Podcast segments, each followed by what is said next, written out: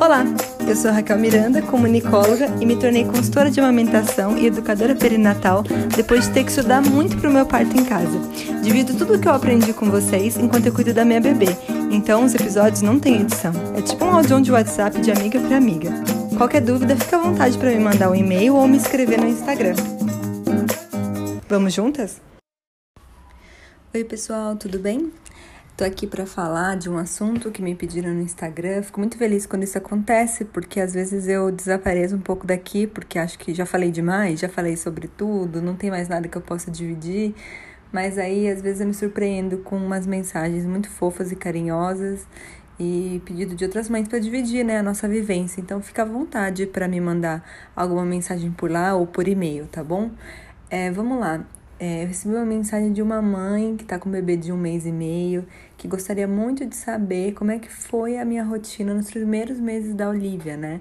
A questão do sono, das sonecas, como é que foi a evolução dela. Bom, na verdade, é, eu acho que a gente foi muito improvisando, assim, porque uma das coisas mais legais que eu ouvi, eu não lembro de ouvir isso, não lembro quem me falou, acho que foi alguma doula, né? Sempre as anjas doulas foi que o que, que eu posso ajustar é, para o meu bebê dormir muito? O que eu posso ajustar para isso acontecer ou aquilo acontecer? E a resposta que eu recebi foi: ajuste suas expectativas. Então, gente, pessoal que está me ouvindo, isso foi salvador, assim, no meu puerpério quarentenal, pandêmico, é, e tem sido até hoje, sabe? Ajustar as expectativas, porque, claro, tem algumas coisas que a gente pode fazer, principalmente sobre o sono do bebê, tem, mas muita coisa é, é, fisiológico, né? Não é tanto comportamental, ainda mais um bebê tão pequeno, de um mês.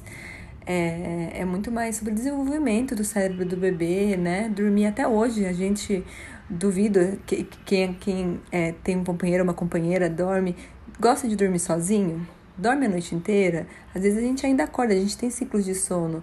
Então imagina um bebê que acabou de nascer, não tem nada ali desenvolvido, é uma miniatura de pessoas, os órgãos tudo pequenininho, tudo se formando. Então, ajuste suas expectativas. Eu acho que essa é a primeira coisa a se fazer, assim. É engraçada essa frase, eu quis dar um tapa na cara de quem me falou, mas é tão verdade, porque é, a gente, né? E aí depende do seu signo, brincadeira, depende da sua vivência, tem mania de querer ter controle de tudo, né?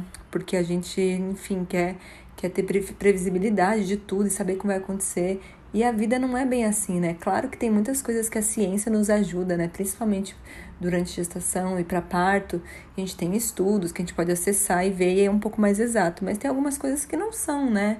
Tipo isso, tipo de esperar o cérebro do bebê se desenvolver em alguns aspectos para o bebê aprender a falar, a comer, a dormir. É, e tudo é muito relativo, né? Além do fator fisiológico, tem o fator, acho que social também, né? Como é que é a rotina daquela casa, como é que, a, é, como é que o bebê vive, é um ambiente mais tranquilo, é um ambiente um pouco mais bagunçado, como é que são? Então, tem muitos fatores ali, né? Acho que não tem uma fórmula para todo mundo. Então, aqui em casa, acho que bem, bem válido falar disso, né? Aqui em casa, é, sou eu e o Danilo, fui eu e o Danilo por muito tempo, agora que meus pais estão por aqui com a Lívia com um ano, para dar uma força para a gente voltar a trabalhar, mas durante, depois do parto, eu tive seis meses de licença maternidade, daí logo entrou a pandemia, o Danilo pôde ficar aqui, e sobre questão do sono, né, sonecas, enfim, a gente foi lendo a Olivia, principalmente durante a minha licença, né, que eu tinha o tempo e eu conseguia dormir à tarde, enfim, compensar esse cansaço. E a gente foi lendo a Olivia, porque é muito louco, né? Nasce o bebê, tem toda aquela conexão, é claro, mas você não conhece aquele bebê, né? Você vai conhecendo com o tempo e ele vai se formando, se moldando e vai mudando, né? Quando você acha que você conhece seu bebê, ele muda de novo e muda de novo, porque é aquilo que eu falei, né? É, não é uma ciência tão exata. Então você vai conhecendo os aspectos daquele bebê naquele período. Eu acho que vale muito ter isso na cabeça, sabe? Porque tem os saltos de crescimento, tem os picos de desenvolvimento. Eu já falei sobre isso aqui no podcast. Se você quiser procurar lá o episódio de, de salto e pico, chama os três meses do bebê, se não me engano. É, então, para as coisas, eu acho que fluírem, você tem que deixar elas fluir, sabe? A não ser que você tenha alguma demanda, sabe? Eu preciso voltar a trabalhar depois de um mês, eu preciso fazer isso, aquilo. É, aí eu não sei nem o que te dizer, porque essa não foi minha realidade. A minha realidade é até muito privilegiada, se você for olhar para minha licença, que são seis meses ao invés de quatro, né? Mas eu vou tentar fazer esse recorte de quatro meses, que foi. que, que é a maioria da, da, do tempo de licença das mulheres aqui no Brasil, né? Então a gente foi lendo a Olivia, assim, foi, foi vendo como é que ela se portava, a gente percebia que ela começava a coçar o rostinho, a ficar meio assim, colocava no peito. Isso é uma coisa, assim, tudo a gente colocava no peito. Para mim, 99% dos incômodos dos bebês resolvem no peito. Tem um episódio que eu falo sobre o choro do bebê. É, e não só para mim, em grupos de mães eu vejo muito isso, grupos de amamentação. Então, tem muita coisa que pode incomodar um bebê, né? Frio, calor, é, gases, nasceu, bebezice, é, salto de desenvolvimento, saudade da mãe, incômodo com a luz. Tem muita coisa. E, e a gente nunca vai saber o que é, porque eles não falam. Mas eu posso te garantir que, sei lá, 95% para mais resolve colocando no peito. É, falando nisso também, acho que vale frisar que a gente não, não, não fez nem faz o uso de chupeta e mamadeira.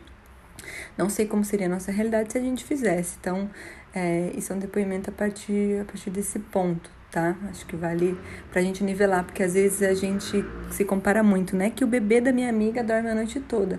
Mas como é que é a casa desse bebê? Ele faz uso de chupeta, faz uso de mamadeira? É, enfim, a mãe tem mais tolerância com o choro do bebê? Como é que é? Então, cuidado com essas ciladas de comparação, tá?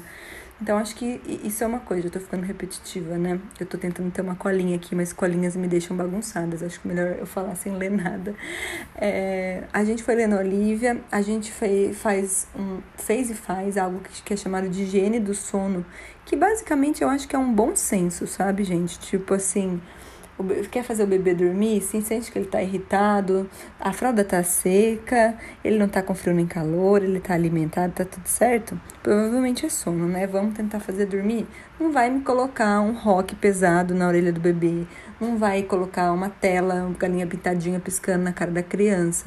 Então é um bom senso, assim, luzes baixas, fala embaixo. Se seu bebê já é um pouco mais ativo, brinca, tira os brinquedos que tem é, barulhos eletrônicos e luzes, coloca uma coisa com menos estímulos. Então, isso é a higiene do sono, é meio que limpar o ambiente para preparar o bebê, para dormir. Aqui a gente pinga umas gotinhas de lavanda num, num trequinho que sai cheirinho assim do, do quarto dela, a gente fala baixo, a gente coloca uma luz de um abajur. E assim, é, eu, eu, nunca fiz nada diferente disso. Desde o dia 1 de Olivia, hoje Olivia tem um ano, é, a gente segue essa higiene do sono. Então, antes vem é, mais ou menos assim, ela come, isso é outra coisa. Quando o bebê começa a comer, eu acho que as coisas melhoram, viu, gente? Eu acho que tem, tem esperanças. Já ouvi de outras mães também porque, enfim, ele dominou a verticalidade, o cocô já é outra coisa. E cocô a gente sabe que também é um dos fatores que deixa o bebê irritadiço para sono, para rotina. Então, beber na vertical, comendo coisas mais sólidas, né? Porque antes só mamava, já melhora bastante a sua vida. E aí dá para você começar a, a, também arrumar essa rotina. Então, aqui em casa, é, como é que é? A gente acorda desde os seis meses, né? A gente acorda, toma café, ela brinca, é, e aí vai evoluindo, né? Tipo, antes era só café da manhã, é, almoço e janta. Aí depois tem lanche de manhã, lanche da tarde. Enfim, eu, eu, recomendo que vocês procurem o guia de alimentação do Ministério da Saúde para crianças de até dois anos. Eu sigo essa tabela lá, que é uma sugestão ali. Enfim, aí ela come, tal, almoça, tira uma sonequinha, antes na parte da manhã tira uma sonequinha, almoça, e depois tira uma sonequinha na parte da tarde, acorda, come um lanchinho, aí vai jantar lá pelas seis e meia, sete, acho um pouco tarde para nossa rotina, eu quero diminuir isso. Mas aí depois de, desse, dessa janta ela toma um banho e depois do banho a gente vai pro quarto dela com a luz apagada, sem estímulo, falando baixo, fechamos até a porta para nenhuma gata entrar para ela não querer sair e ficamos só por lá até ela dormir. Não sei quando isso vai durar, porque nada é para sempre, né? O bebê muda o tempo todo, a nossa rotina muda. Mas eu, eu fui um pouco adiantada, falei dos seis meses para frente. Mas antes disso, cara, a gente deixava ela guiar a gente e aí uma hora as coisas meio que entraram assim. Tipo, acho que foi bagunçado nos primeiros dois meses, três meses, o que faz sentido, porque nos primeiros três meses o bebê tá vivendo a esterogestação dele, né? Ele não entendeu que ele nasceu, ele tá entendendo o que tá acontecendo, tem aquela é, aquele incômodo, né, de estar tá fora do útero, eu tô todo aberto, antes eu tinha uma proteção, quentinho, era alimentado pelo cordão e agora como o que está acontecendo? Então, os primeiros três meses eu acho que são bagunçados. Um abraço para você que está vivendo isso. É, mas o tempo passa, as coisas passam e, e, vão mudando. As demandas são outras, as tristezas são outras, mas as alegrias também são outras, tá? É, então, os primeiros três meses eu acho que. Eu nem lembro o que eu fiz, porque eu acho que eu só fui vivendo. Eu, eu, eu, eu tentei me manter viva, alimentada e cuidar da bebê. E depois dos três meses a gente conseguiu começar a, a ver: nossa, ela dorme de manhã, olha, ela dorme também à tarde. Hum, tá. Então a gente vai fazendo isso. É, então, eu acho que a dica número um, se você está no pós-parto e até três meses, é busque informações sobre esterogestação e aplique no seu bebê. Isso já vai ajudar muito. Em paralelo a isso, uma coisa que ajudou muito e eu sou muito grata, e eu já falei sobre isso em dois episódios no podcast, é a higiene natural. É, ajudou demais e ajuda até hoje ela a aliviar gases, cocô, enfim, nunca teve cólica. Tem uma tem um perfil chamado Higiene Natural Pesquisa no Instagram, recomendo muito. Tem vários estudos ali. É é maravilhoso, porque eu acho que a qualidade de vida de um ser humano que seja não só bebê, né, é sobre se alimentar, né, dormir e evacuar. Se uma dessas coisas no tripé não estão bem, fica meio capenga. Então, eu acho que ela conseguir fazer o cocô dela de uma maneira enfim, mais fisiológica mesmo, né? É, não vou dar spoiler se você quiser saber mais a fundo, ouça os episódios e, e, e vá nesse Instagram. É, eu acho que isso ajuda ela a dormir melhor. Agora, Raquel, ela dorme a noite toda? Eu respondo, ela dorme como um bebê. Porque isso é muito relativo, né? É, acho que para adultos dormir como um bebê é dormir muito bem, e para bebê dormir como um bebê é dormir como um bebê, que é às vezes acorda, às vezes a fralda molha, tem que tirar, trocar a fralda. Às vezes está com sede, às vezes está com, com fome, às vezes está com medo, sei lá. E aí a gente faz cama compartilhada. Eu achei que foi muito mais simples para nossa realidade, assim. Eu acho que tem coisas que não dá para planejar, sabe? Tipo, eu vou fazer isso, sei lá como é que vai ser na hora. Você pode ser agraciada com um bebê que dorme bem e dorme bastante. E aí você põe no quartinho dele, tá tudo bem. Mas assim, eu acho que isso é, são, são exceções à regra, né? A gente aqui é bem na regra. O Lívia acorda sei lá quantas vezes, mas ela tá do lado, agora que ela tá com um ano, ela praticamente faz self-service ali no TT dela. Eu durmo com uma roupa fácil dela acessar. Então ela pluga no peito, dá a mamada dela, eu dou uma despertada, mas eu não levanto porque eu fico deitada. Então amamentar deitada é uma coisa que me ajudou demais também, no, principalmente no pós-parto, no puerpério é, tem ajudado até hoje. Então a cama compartilhada ajuda a, a, ter mais qualidade, mas ainda assim, tipo, eu não sei, eu diria que ela mama umas cinco vezes, mas ela não desperta. Então, é, um ano de bebê, eu me sinto muito sortuda para isso. Ela não, nunca acordou de ficar acordada para sempre. Ela mamava e voltava. Tem noites piores, noites melhores. Tem noites que ela mama, que eu tenho a impressão que ela mama 20 vezes. Tem noites que eu falo, nossa, que noite boa, só foram três, quatro, sei lá.